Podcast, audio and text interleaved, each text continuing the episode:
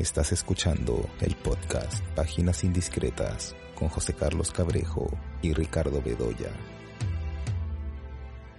Hola, estamos aquí en la nueva temporada del podcast eh, Páginas Indiscretas. Eh, yo soy José Carlos Cabrejo, como siempre estoy acompañado por Ricardo Bedoya.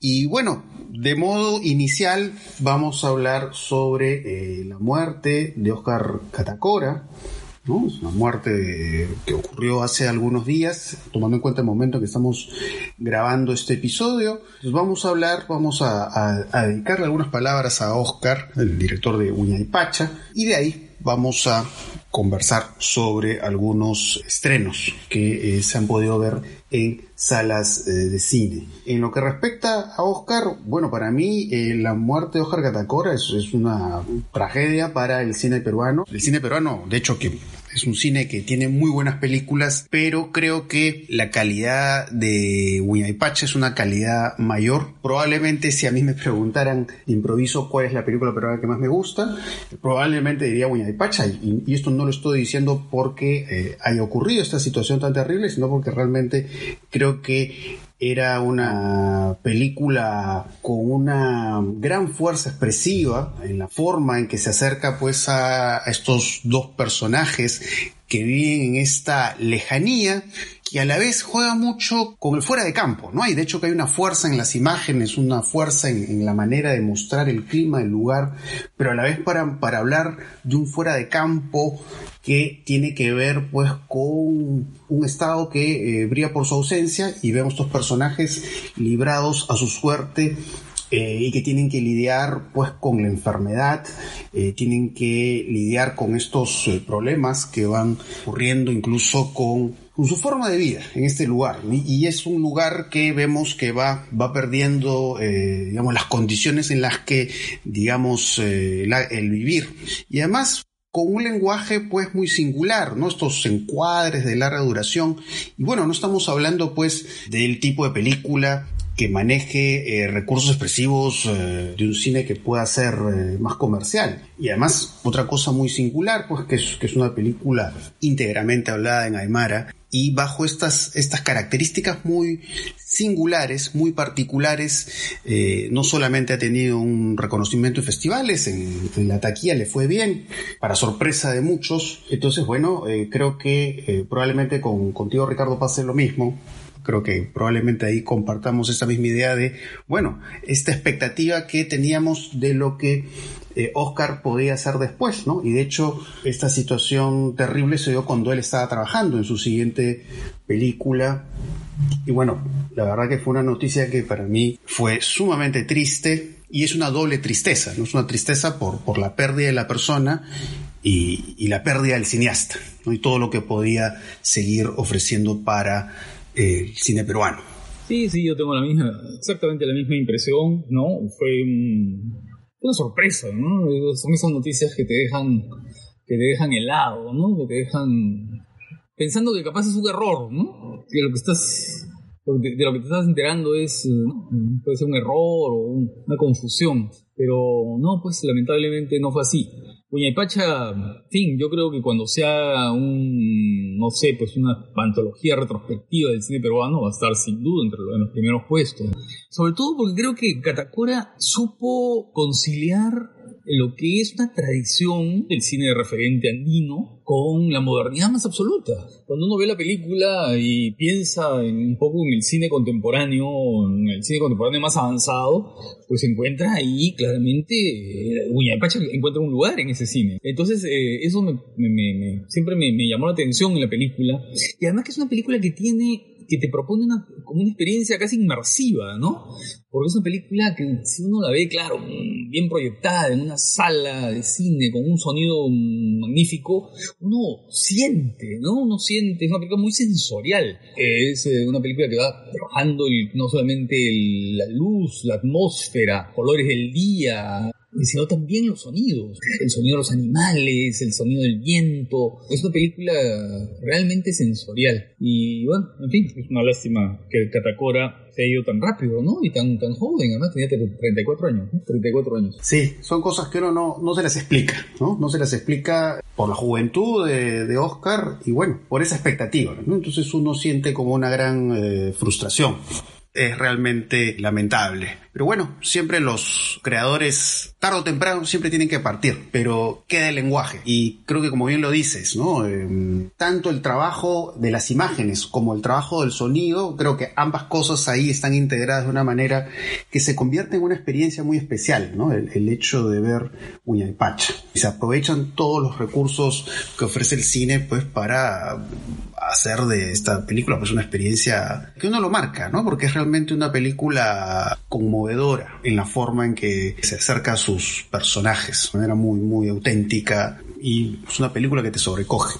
Y hace muy poco entró Netflix, o sea que está en Netflix y se puede ver. ¿no? Sí, sí, sí, sí, es una película que... Y claro, como decía, ¿no? Con estos rasgos tan singulares, ¿no? Todo habla justamente, eh, claro, cómo, cómo concilia, ¿no? Estas eh, distintas formas de representación que se han visto en el cine peruano y, y, ver que eso esté, pues, en una plataforma tan popular como Netflix es eh, realmente algo muy, muy especial. Pero bueno, así es el destino, uno no, no sabe no sabe lo que depara. Pero siempre estará ahí Pacha y creo que Pacha va a ser una película de la cual se seguirá hablando, de la que se seguirá estudiando y, y eso es lo importante. En el corto tiempo de vida que ha tenido Oscar creo que ha dejado de una película que va, va a seguir generando un impacto importante en nuestro cine. Sin duda es una película clave en el cine peruano, por muchas razones. Así es. Y bueno, a, habiendo hecho esos comentarios, hay que seguir eh, hablando de las películas. Y bueno, vamos a eh, dialogar sobre algunas eh, películas que hemos visto recientemente en cartelera. A ver, empecemos por Annette. Empecemos hablando de esta película de Leo Carax. Que bueno, realmente me sorprende que esa película haya sido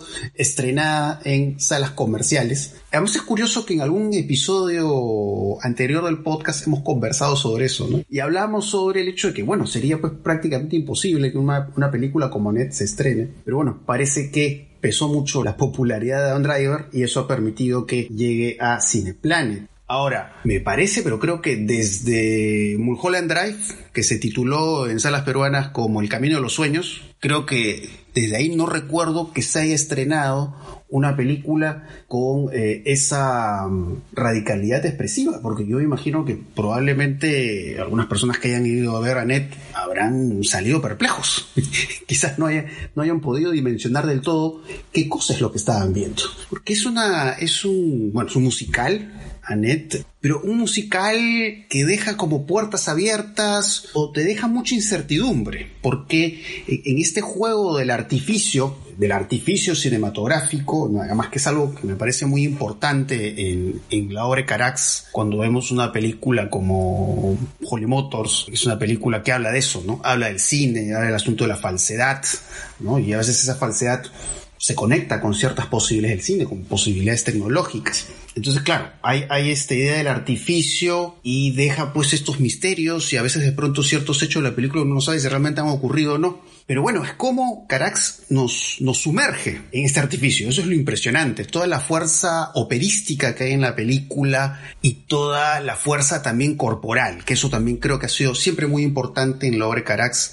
Y hecho que bueno, uno piensa en Carax y piensa pues en, en Lavant, Denis Lavant, este actor francés y que su cuerpo ha sido muy importante siempre en la obra de Carax y esa función corporal, pues la cumple en esta ocasión eh, Adam Driver, que además aquí aparece como un personaje que se dedica al stand-up comedy, pero que además es un stand-up comedy que sí, por supuesto, tiene que ver con un asunto de humor, pero que trabaja un humor que siempre está dotado de este espíritu muy tanático. Este asunto de lo tanático es, es muy fuerte en la película y eso también se ve en todas estas representaciones eh, de la ópera, en la que vemos a este eh, otro personaje interpretado por Marion Cotillard. Entonces hay todo un trabajo del color, del sonido, como la cámara está muy en sintonía con, con toda esa dinámica operística de la película y que es una película que claro, ¿no? empieza de una forma muy luminosa con todos estos trabajos, estos colores cálidos y de pronto como la película va oscureciéndose, va oscureciéndose y trabaja pues con ciertas formas de verosimilitud muy curiosas, ¿no? Quizá no debería ahí dar muchos, muchos datos que tiene que ver básicamente con lo que pasa con estos dos personajes, que además son dos personajes que encarnan algo que ya hemos visto en, en otras películas de Carax, que es esta idea de la relación de la bella y la bestia, ¿no? Que además es muy interesante, recordarás estas secuencias de Annette cuando aparecen estas imágenes televisivas de ellos, cuando van los periodistas a cubrir este romance extraño entre esta estrella de la ópera y este personaje que se dedica en stand-up comedy, ¿no? Y sale un texto que dice The Beauty and the Bastard. Y claro, esta idea de la bella y la bestia, muy en conexión con Cocteau, eh, pues vemos en Holly Motors. Y de alguna manera, esta idea de la bella y la bestia está en otros pasajes de la obra de Carax. Y así, ¿no? Es una película que eh, tiene mucha fuerza expresiva y claro, y nos va revelando justamente a un personaje que tiene una dimensión monstruosa, tiene una dimensión bestial, pero siempre, digamos, en medio de esta esta meditación en la película justamente sobre las formas de la representación, formas de representación, formas de artificio, que finalmente tienen que ver también con estos recursos del engaño y de la mentira con los que trabaja este personaje de Adam Driver. Es una película que te desconcierta, es una película que te descoloca y a la vez es una película eh, pues que te fascina, ¿no? Para mí, eh, Annette es, es, una de las películas más atractivas que he podido ver en este año. No sé a ti qué te pareció. Sí, claro, claro, es una película que te desubica, te descoloca, ¿no? Yo, a ver, toda la primera secuencia, claro, que tiene mucho que ver con la primera secuencia de Holly Motors, ¿no? Cuando vemos a Carax despertándose, ¿no? En esta especie de de rito de tránsito que hace hacia la pantalla cinematográfica, ¿no? Hacia, hacia esa sala oscura. En cambio aquí el pasaje es eh, el contrario, ¿no? Es el, salen del espectáculo, comienzan, anuncian que va a empezar, es tiempo de empezar, cantan, ¿no? Y van saliendo en grupo los que estaban actuando salen hacia las calles de Los Ángeles a caminar, ¿no? A caminar por la calle. Y es bien interesante porque, claro, eso hace pensar en la introducción de algunos musicales o en, o en la filosofía del musical en general, ¿no? Que creo que le resume muy bien una película como Brindis al Amor, esta película de Vincente Minelli con Fred Astaire y Annette Fabré, ¿no? Y Jack Buchanan, que en algún momento cantan esta famosa canción que se ha convertido casi en un emblema del espectáculo, que es Esto es entretenimiento, ¿no? That's Entertainment, cantan. Y, claro, yo pensaba en, eso, ¿no? En ese arranque de, de, Annette, en la que los personajes nos anuncian que ellos están en ese mundo del entretenimiento y que es momento de empezar, ¿no? Y ahí están, por supuesto, están los actores principales y están los hermanos Sparks, ¿no? Que son los autores de la, de la música. Y además lo vemos al propio Carax, ¿no? En esta especie de, de laboratorio de sonido en el que él está de alguna manera marcando los ritmos, eh, subiendo el volumen, bajando el volumen, manipulando lo que va a ser ese espectáculo. Pero sin embargo, a diferencia del musical, en que, ya te digo, anuncian esto es entretenimiento, aquí más bien lo que va a venir es lo contrario. Esto no necesariamente es el entretenimiento, o esto no va a ser un entretenimiento. Es decir, hay como una especie de desmontaje de esa, ese concepto que, que sustenta el musical clásico. Y entonces, claro, encontramos a estos personajes eh, que son totalmente distintos. Es, eh, uno es el simio de Dios, como se presenta en su espectáculo, que es Adam Driver, y ella es una típica diva de la ópera. Y claro, y, comenzamos viendo el espectáculo de, este simio, porque realmente es simiesco, pues, ¿no es cierto?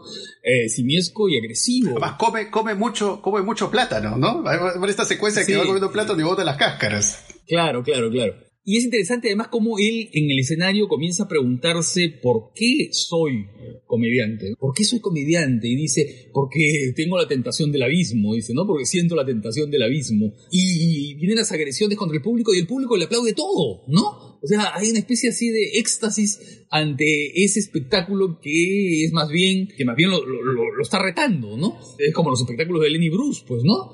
sobre el cual hay una película además magnífica de Bob, de Bob Fosse, ¿no? Eh, sobre este, este comediante muy agresivo, ¿no? Eh, Lenny Bruce. Bueno, y luego de, ese espectáculo vemos el encuentro, ¿no? El encuentro con la diva, con la diva clásica y es un encuentro romántico. Es un encuentro romántico, es un encuentro sexual, donde cantan, ¿no? Este, estoy enamorado de ti, estoy enamorado, ¿no? Empieza esta, esta dimensión romántica, pero en, todos estos momentos eh, eh, la película va eliminando las separaciones, ¿no? Los tabiques de separación entre lo que son espacios reales y lo que son los escenarios donde hay pues este, artificios técnicos, ¿no? Y, e, eso se, borra, ¿no? Y eso queda muy claro en la secuencia um, en la que la cantante de ópera este, sale del escenario y entra al bosque y de pronto se mete como un bosque de cuento infantil, ¿no? Que es bien interesante porque hay una continuidad y luego regresa al escenario. O ese otro momento hacia el final donde hay un juicio en una corte judicial que tiene un lado medio grotesco,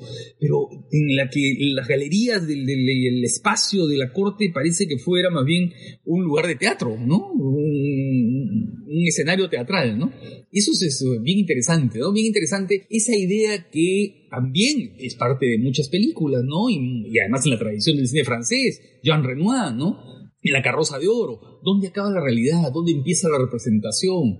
¿Cuáles son las diferencias entre hablar y cantar? ¿Cuáles son las fronteras de los géneros? ¿Hasta dónde va el drama romántico? ¿Cuándo empieza el melodrama? ¿Dónde empieza la película criminal, de acciones criminales, ¿no?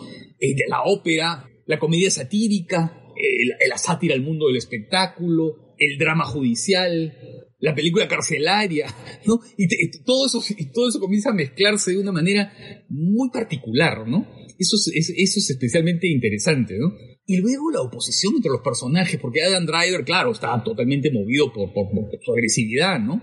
Y Marion Cotillard más bien es el espíritu contrario, es el espíritu de la generosidad. Ella se debe al público, ¿no? Mientras que Henry lo agrede. Y aquí viene una cosa que es bien, bien, bien interesante en la película, porque claro, hasta ese momento la idea del romance mediático, ¿no? En todas las revistas de espectáculos y demás, eh, comienza a contaminarse, ¿no? Y comienza a contaminarse por las fantasías de la época y por, por el aire del tiempo, ¿no? Cómo se infiltra, por ejemplo, en el sueño de Anne, de Marion Cotillard, de la, de la diva operática, como las, las acusaciones de acoso, de acoso a su marido. Este, sueño diurno que tiene en el, auto, ¿no? Y que empezamos, empezamos a ver las acusaciones de, de, acoso por violencia, en, fin, es, el movimiento Me Too, ¿no es cierto? entrando en esta especie de fantasía perturbadora, ¿no? Y luego vemos el espectáculo de, de Adam Driver y en el espectáculo de Adam Driver hay un chiste pues de lo más impertinente sobre el holocausto, ¿no? Sí. Y, de pronto el público se le voltea. Y claro, y, están ejerciendo contra él la cultura de la cancelación. Porque a diferencia del espectáculo anterior en que lo vimos en escenario, en el que todo el mundo aplaudía de modo incondicional, ahora simplemente lo, lo rechazan y lo comienzan a pifiar. Y claro, y todo esto además es bien interesante porque está vinculado además con algo importante, que es el nacimiento de, de la niña. Vamos a hablar así nomás, vamos a hablar de la niña. no, no, demos tantos detalles, pero sí, que tienen una hija. No demos tantos detalles, ¿no? Así es, una hija a la que, a la que se le llama Baby Annette. Pero y, ahí comienza todo este cambio, ¿no? la película adquiere esa oscuridad que tú dices, el personaje pasa de ser Lenny Bruce a ser Annie Kaufman, ¿no? El personaje, ¿te acuerdas de la película de Forman? Sí. Del lunático, ¿no? Ese personaje que encarnó... Oh, este, Jim Carrey, claro, en la que ya ningún chiste hace, hace reír, simplemente, ¿no? O sea, él puede estar ahí hablando, hablando, y, lo que hay es una especie de descomposición, ¿no? De, malestar entre el público, ¿no? Y entonces, ¿qué pasa ahí, no? O sea, ¿qué pasa con este personaje? ¿En qué se vuelve? ¿Qué se convierte? ¿No? Es un simulador, es, ya, ya confundió los límites de la vida, desde su vida con los, de, con los del oficio. ¿Qué, ¿Qué ha pasado con él, no? Y bueno, y ahí todo se abisma la tragedia hay un momento que es magnífico, ¿no? Que es el momento en que vemos eh, esta carretera, este auto que va recorriendo, un vehículo que va recorriendo la carretera en la noche, ¿no? Y vamos viendo todas las imágenes de la diva en todos los papeles trágicos. Vamos viéndola, ¿no? En todos los momentos en los que parece desfallecer, ¿no? De pasión o está a punto de morir, ¿no? Todos los papeles importantísimos de, la ópera, ¿no? Y, este, este recorrido por la carretera, ¿no? Que, de alguna manera encarna esa idea de la tragedia, ¿no? De, un recorrido hacia, hacia lo ineluctable, hacia lo que no se puede evitar. Eh, y eso, claro, es la influencia, pues, de, de, de, de Lang, ¿no? de Chabrol, ¿no? De esos, de esos recorridos por la carretera que, que son tan interesantes, por ejemplo, en Deseos Humanos, que, en la que vemos las líneas férreas, ¿no? De este hombre que también es bestia, ¿no? Porque claro, es una, adaptación de la bestia humana, de Emil Solá. Eh, o el comienzo de La Bestia Muera, que la Bestia Muera de, de, Chabrol, en la que vemos un auto a toda velocidad que va a causar un desastre, ¿no? Es interesantísimo y ahí ya la película, eh, el artificio se potencia en toda esta secuencia, que tampoco voy a hablar mucho de ella, pero la secuencia del mar, ¿no? En la secuencia de la embarcación, tiene una especie de falsedad digna de Fellini, ¿no? De, de los mares de Fellini. Sí, lo de Fellini me parece muy importante acá, Claro, el Fellini, digamos, por el asunto del artificio, lo que tú dices del mar. Sí, nada más que por eso, ¿ah? Porque la cosa va por otro lado. Ahora, esto que de pronto en manos de otro director podría haber desembocado en una metáfora mal hecha, lo trabaja acá de forma brillante, ¿no? Para hablar de lo que es el descubrimiento de este personaje pues tormentoso, que además el personaje cada vez vamos descubriendo otras cosas eh, sorprendentes. Pero hay otro momento que no voy a especificar qué momento es, porque no quiero spoilar acá, pero hay, hay otro pasaje en la película que me hizo pensar en, en Casanova de Fellini, porque si tú recuerdas el, final de Casanova, que es la relación de Casanova con la muñeca. Con lo mecánico, claro. Que esta, que esta idea de la muñeca es muy importante en esta película de Carax, pero que, digamos, esta idea de la muñeca o, cómo finalmente nos va revelando cierta dimensión del personaje, una dimensión narcisista, pero monstruosamente narcisista, y que es impactante, porque es curioso eso, ¿no? Esa, esa capacidad de, de Carax de, confrontarnos algo que se ve tan falso, pero que igual, digamos, tú sientes la humanidad del personaje y, además, esta, esta, humanidad que claramente, claro, tú mencionabas este asunto del abismo, que es muy importante en la película, que sobre todo hacia el final, pues, me parece que claramente está dialogando con, esta famosa expresión de Nietzsche, ¿no? Esta que dice, y con monstruos lucha, cuida convertirse a su vez en monstruo, cuando miras largo tiempo un abismo, el abismo también mira dentro de ti. Entonces, eh, digamos, estas resonancias nietzscheanas en la película tienen que ver con eso, con el asunto del mal. Pero yo siento que esta mirada del mal en Annette es, es un mal que se extiende a toda la humanidad, porque incluso cuando se hace este retrato de la cultura de la cancelación, en realidad, también claro, es como casi presentar estas, estas personas que protestan, que van con sus pancartas, sus carteles contra el personaje de Adam Driver, son eso, son como monos. ¿No? Entonces es el paisaje que va retratando. O sea, no hay un discurso acá a favor o en contra de la cultura de la cancelación, simplemente es un paisaje. Pero para revelar cosas oscuras en realidad de toda la humanidad, porque incluso sobre el personaje de Marion Cotillard también en algunos momentos se van deslizando cosas negativas, que no voy a decir cuáles son. Entonces al final es eso, ¿no? Y, es la crítica a la sociedad del espectáculo, ¿no? Sí. En la que todos son como unos monitos, como tú dices, dispuestos a aplaudir en un momento o a pifiar en el otro, pero todos de modo unánime. Y además es muy divertido cómo nos muestra, ¿no? Porque va mostrando todos estos grupos de personajes en los balcones, en los teatros, ¿no? En la platea, eh, de colores, de colores muy definidos, ¿no? Muy, muy marcados, como zonas acotadas de color, ¿no? Y eso es bien interesante, ¿no? Eso es bien interesante, esa forma tan irrealista que tiene la película, porque tiene giros, ¿no? Giros así eh, inesperados, ¿no? Eh, la película eh, es todo un poco todo lo que hemos dicho, ¿no? Pero además es una fábula, pues es una fábula muy clara, es una fábula y creo que el diálogo final de papá e hija, no digamos más, que además siempre está asignado por lo incierto. Redondea esa fábula, ¿no? Y la sorpresa, ¿no? Sí. Es como, es como, al final hay como una especie de vuelta a la razón, pero tardía una vuelta a la razón tardía, ¿no? Ya en la que nada hay que hacer, ¿no? Y hay una frase buenísima al final que es, eh, no me miren, ¿no? Claro. No me miren, que creo que cierra el círculo, ¿no? Es hora de empezar y ya no miren más, ya no miren más. Acá esto se acabó. Claro, porque además es claro, es esta idea de mirar el abismo, o sea, la mirada del mal en el abismo, pero claro, este juego de, de alguna manera como hacer partícipe al espectador de este asunto de la mirada es casi la idea del espectador eh, mirando ahí en la pantalla un mal en el cual incluso podría verse reflejado. Sí, claro. ¿no? Todo este asunto de romper la cuarta pared y ese tipo de cosas. Entonces, eh, realmente Annette es una película que me dejó fascinado y descolocado. Y, yo creo que eh, esa es parte de la, de la magia de, esa película, la magia oscura, la magia oscura, la magia tanática de, de Annette. Que ya pasaba también con Holly Motors, ¿no? Con Holly Motors, ¿no? También era una película muy desconcertante.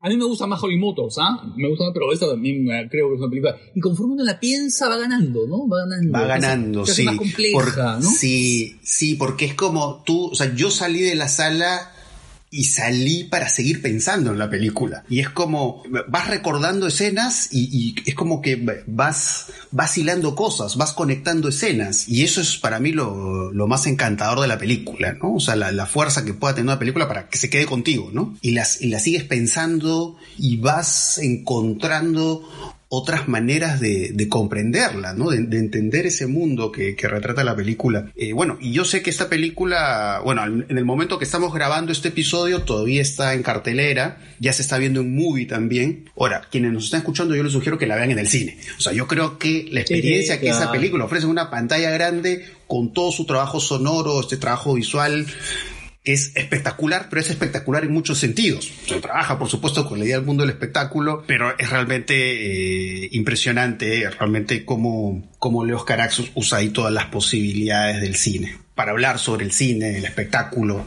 y sus artificios y sus falsedades. Así que sí, ojalá, si nos escuchan, si todavía la película puede verse, véanla y si es posible en una pantalla grande. Eso es lo que puedo sugerir. Probablemente hemos empezado a ver esta película porque quizás de las películas que vamos a hablar probablemente sea la más interesante. Pero bueno, ha habido otros estrenos que, bueno, no me han impactado tanto como Annette, pero de hecho que hay algunos estrenos interesantes. Eh, por ejemplo, El misterio de Soho, la película de Wright, que no me parece una película redonda, pero me parece una película que tiene cosas muy interesantes, aspectos sumamente atractivos, entre ellos la música, que además es algo muy singular en el cine de Edgar Wright, ¿no? la, idea de la música, la experiencia musical, eso es algo muy importante que se puede ver en películas como Baby Driver.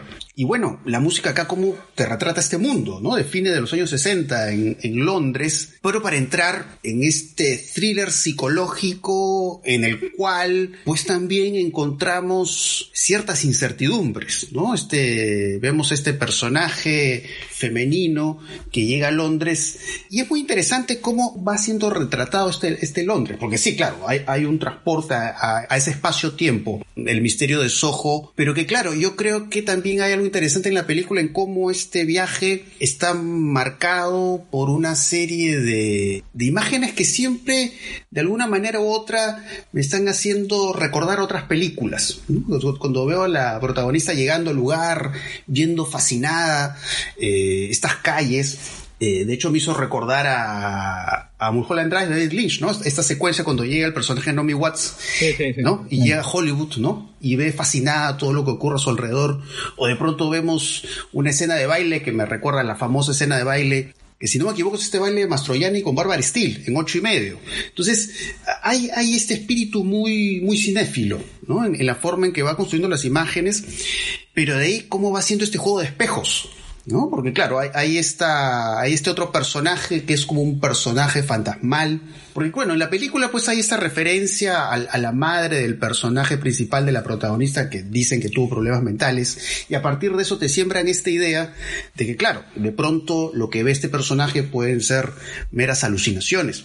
Y creo que todo ese tránsito... Es otro yo, y ahí se juega con el doble, ¿no? También al comienzo, pero luego se va despejando eso, ¿no? Sí, sí, espejos que no son espejos. Entonces, claro, ¿no? Hay este mundo de pesadilla, pero que por supuesto también me hizo recordar mucho a, a los yalos, ¿no? Sobre todo el trabajo iluminación, los filtros de colores, eh, de hecho que me hicieron recordar mucho a Mario Baba, ¿no? Y pienso en el yalo también porque, claro, hay estos yalos que juegan mucho esta idea de que de pronto tú ves algo y no sabes si lo que está pasando está ocurriendo realmente en la realidad de la ficción o es es algo que está imaginando el personaje, ¿no? Pienso en esta película de Fulci, Una mujer con piel de lagarto, pienso una película como Todos los colores de la oscuridad de Sergio Martino, ¿no? En que tenemos dos personajes femeninos y tienen o pasan por estas fases que parecen como oníricas, me parecen como soñadas. Eh, pero el tono de pesadilla es muy fuerte en esta película eh, y creo que cuando juega justamente esta idea del misterio, de que no sabemos bien qué cosa es lo que está pasando, creo que ahí es donde mejor funciona la película. Más bien siento que la película cuando empieza a racionalizar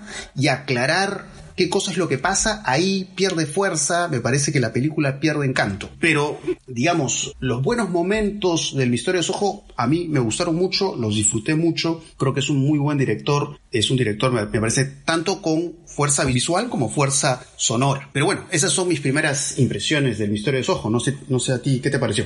Sí, a mí la verdad que no me interesó mucho, sí me, me pareció interesantísima toda la primera parte, que es la llegada de esta chica a esta pensión londinense, ¿no? Y su encuentro con la gran ciudad, y claro, la música y eso todo eso te deslumbra, porque además es un gran espectáculo, ¿no? O cuando va por las primeras veces a la discoteca esta, ¿no? El lugar este encuentra a su, a su visión, ¿no? A su doble, a su visión, a su, a su otro yo, o como fuere, ¿no? En fin, eso, eso forma parte del misterio de la película. Pero, ¿sabes qué cosa? Sentí que ya todo el asunto vinculado más propiamente con el yalo, lo sentí ya, ¿sabes qué cosa? Eh, refrito, rehecho. Mira, prefiero mucho más las visiones femeninas de Maligno, ¿no? ¿Te acuerdas la película de Maligno que la vimos hace unos meses? Que además me hizo recordar la película en ciertos aspectos, justamente. Porque también está el asunto del yalo, de qué cosa estoy viendo, si ocurre o no ocurre, lo que estoy viendo en el Maligno. Pero lo que ocurre es que en Maligno eso era como una proyección en una pantalla, ¿no? Era que las paredes, todos los espacios se convertían en écranes gigantescos donde el horror, ¿no? Écranes fantasmáticos, fantasmagóricos. En cambio aquí ya lo sentí, ¿sabes qué cosa? Repetitivo, mecánico. Todo eso me pareció Mira, más que Mario Baba, yo pensé en un Darren Aronofsky desmelenado y con algunos tragos adentro. La verdad que ya lo sentí un poco mecánico todo. ¿eh? Ojalá Edgar Wright no te escuche.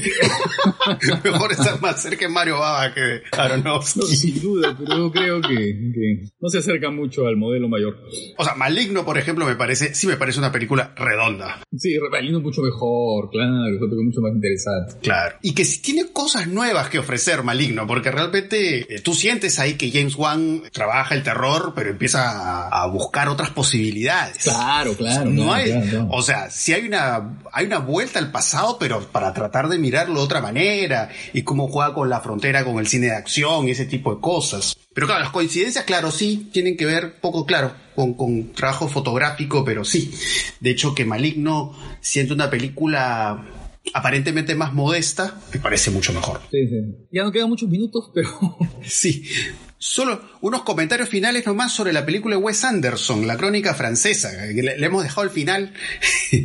bueno, de las películas que hemos comentado creo que es la que menos me gusta, no porque sea mala, es una película interesante, aunque me parece una película interesante por partes, porque claro, justamente es eso, lo que vemos en la película de Wes Anderson, claro, son estos retratos, estas crónicas a las que hace referencia el título y bueno, las, las plasma audiovisualmente, y bueno, de estas historias que se van contando, me parece que unas tienen más fuerza que otras.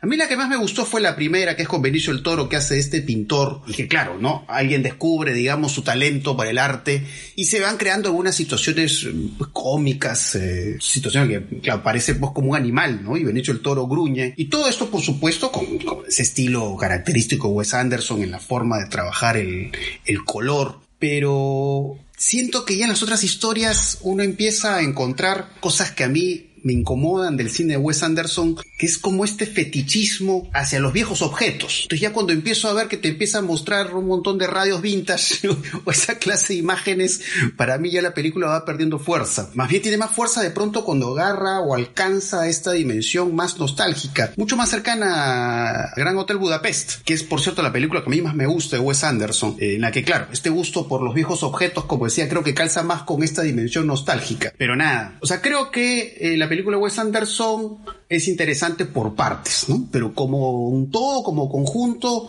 me parece que no, no funciona del todo bien. No sé, ¿tú cómo la ves? Cuando veo esta película, sobre todo, ¿sabes qué cosa? Me acuerdo de un personaje de El fantasma de la libertad de Buñuel, ¿no? Hay un personaje que dice en un momento, odio la simetría, detesto la simetría. Claro, y eso es muy, muy lógico en el cine de Buñuel, ¿no? Y claro, y esta película es tan, tan absolutamente simétrica como, como otras de, Wes Anderson, ¿no? Pero aquí yo siento como que Wes Anderson está con una lupa en la mano y va acercándose al retablo que hace siempre para aumentarlos, para verlos de cerca, para que nosotros sintamos textura, para que veamos cómo figuritas de cartón recortadas y pegadas en el, ¿no es cierto? en el libro ilustrado son así guasá y se refieren en el primer prólogo, ¿no? En el prólogo con Wilson recorriendo las, ¿no? En bicicleta estas calles eh, francesas de ese pueblo imaginario en Francia para asociarlo con Jacques Tati o para asociarlo con Jean-Pierre Jonet, porque yo creo que está más cerca de Jean-Pierre Jonet y a Amélie que a Tati, ¿no? Y todo lo siento derivativo, virtuoso pero derivativo. El segundo episodio, por ejemplo, eh, con Timothy Chamalet, que creo que me confirma su... En fin, no voy a ser muy duro en calificarlo, eh, pero su su insipidez, ¿se puede decir? ¿Se puede decir?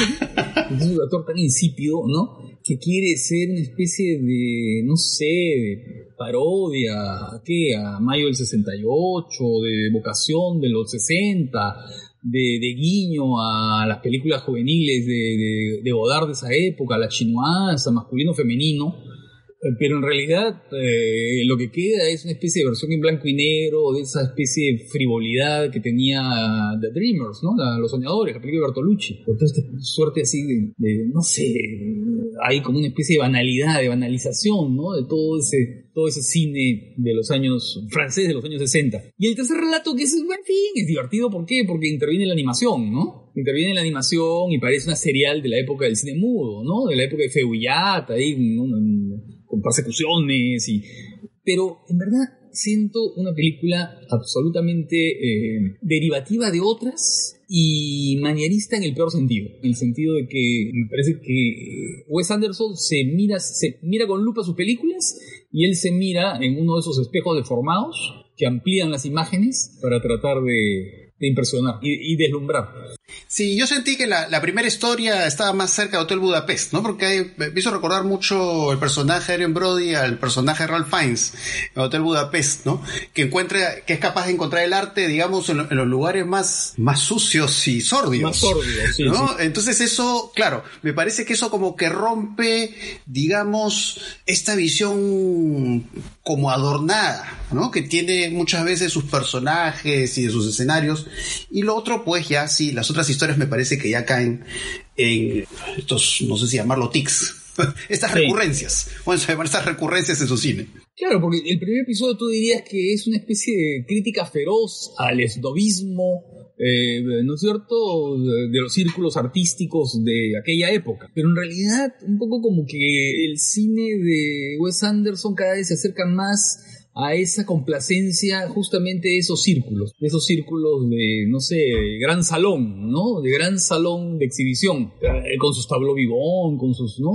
Cuadros vivientes, con los personajes que se quedan ahí paralizados, ¿no? Mientras se van tirando cosas. Es decir, sí, sentí un poco ¿Sabes qué cosa? Demasiado el artificio, ¿no? Eh, pero no el artificio de Annette, porque el artificio de Annette es un artificio rompedor, ¿no? Es un artificio que todo el tiempo está creativo. Este es un artificio con mucha vida. Claro, este es un artificio simétrico, ¿no? Este es un artificio simétrico, hecho con compás y con escuadra. Así es. Entonces, bueno, hemos hablado de estas películas que han pasado por la cartelera comercial y bueno, ya nos estaremos escuchando en otra oportunidad para hablar de otros temas y por supuesto de otros estrenos, ¿no? Sobre todo muy interesante porque bueno, ya estamos cerca a final de año también seguro en algún momento haremos alguna revisión, revisión de lo que hemos visto durante el año, qué cosa es lo que nos ha parecido mejor. Nuestra edición de Mejores del Año. Así es, eso viene de todas maneras.